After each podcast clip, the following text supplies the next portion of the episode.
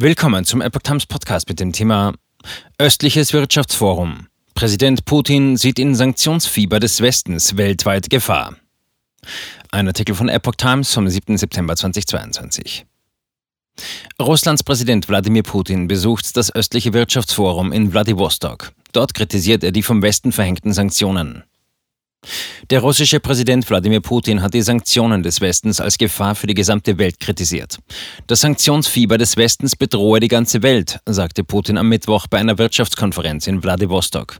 Sein Land international zu isolieren sei trotz der Sanktionen unmöglich, betonte er zugleich. Die Beziehungen zwischen Russland und dem Westen befinden sich seit Beginn der russischen Offensive in der Ukraine im Februar auf einem Tiefpunkt. Angesichts der beispiellosen westlichen Sanktionen versucht Putin seitdem, die Beziehungen zu Ländern in Afrika und Asien, insbesondere zu China, zu stärken. Egal wie sehr manche Russland isolieren wollen, es ist unmöglich, dies zu tun, sagte Putin in der Hafenstadt Wladiwostok am japanischen Meer vor ranghohen Vertretern aus Wirtschaft und Politik, darunter viele aus asiatischen Ländern. Putin spricht von Abzocke bei Getreideabkommen. Unzufrieden zeigte sich der russische Präsident mit der Umsetzung des im Juli geschlossenen Abkommens über die Ausfuhr von Getreide aus der Ukraine. Fast das gesamte aus der Ukraine exportierte Getreide wird nicht in die ärmsten Entwicklungsländer, sondern in EU-Länder geliefert. Mit einer solchen Herangehensweise werde das Ausmaß der Ernährungsprobleme in der Welt nur zunehmen, sagte Putin. Anders als zugesichert hielten zudem Beschränkungen für russische Exporte weiter an, beklagte er. Putin deutete an, dass das unter türkischer Vermittlung geschlossene Abkommen jederzeit platzen könnte. Vielleicht sollten wir darüber nachdenken, den Export von Getreide und Lebensmitteln entlang dieser Route zu begrenzen, sagte er. Ich werde mich zu diesem Thema definitiv mit dem Präsidenten der Türkei, Herrn Erdogan, beraten. Werden Nord Stream 2 bei Bedarf einschalten? Die Sanktionen des Westens kritisierte der russische Präsident scharf. Nach der Corona-Pandemie gebe es nun neue globale Herausforderungen, welche die ganze Welt bedrohen, sagte Putin. Ich meine das Sanktionsfieber des Westens.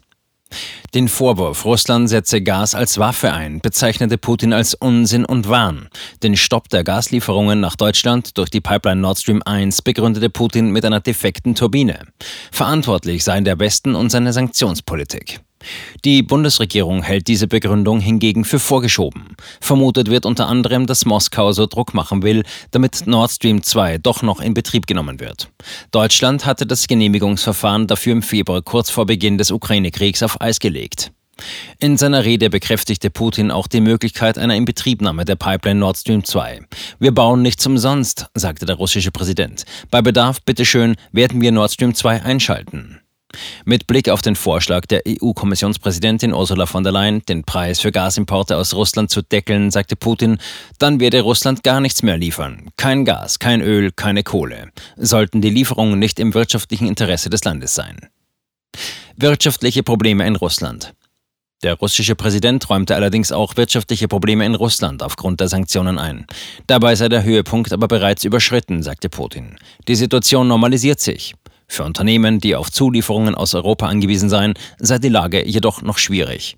Auch die hohe Inflation stelle noch eine gewisse Bedrohung für die russische Wirtschaft dar. Nicht erwähnt werden in diesem Kontext die massiven Probleme, mit denen sich Russlands Wirtschaft seit Kriegsbeginn konfrontiert sieht, etwa die Abwanderung von Fachkräften ins Ausland sowie die Schwierigkeiten in der Automobil- und Luftfahrtbranche. Russland wendet sich der Asien-Pazifik-Region zu. Putin begrüßte die zunehmende Bedeutung von Ländern aus der Asien-Pazifik-Region. Eine engere Zusammenarbeit mit diesen Staaten biete riesige neue Möglichkeiten. Putin kam am Rande des Wirtschaftsforums in Wladiwostok unter anderem mit dem Chef der Militärjunta in Myanmar, Min Aung Hlaing, zusammen. Myanmar sei ein langjähriger und verlässlicher Partner Russlands in Südostasien, sagte der russische Präsident. Er betonte, die Beziehungen beider Länder entwickelten sich positiv. Geplant war am Mittwoch auch ein bilaterales Treffen mit dem Vorsitzenden des Ständigen Ausschusses des Politbüros der Kommunistischen Partei Chinas, Li Chanshu. In der kommenden Woche will Putin dann in Usbekistan Chinas Staatschef Xi treffen.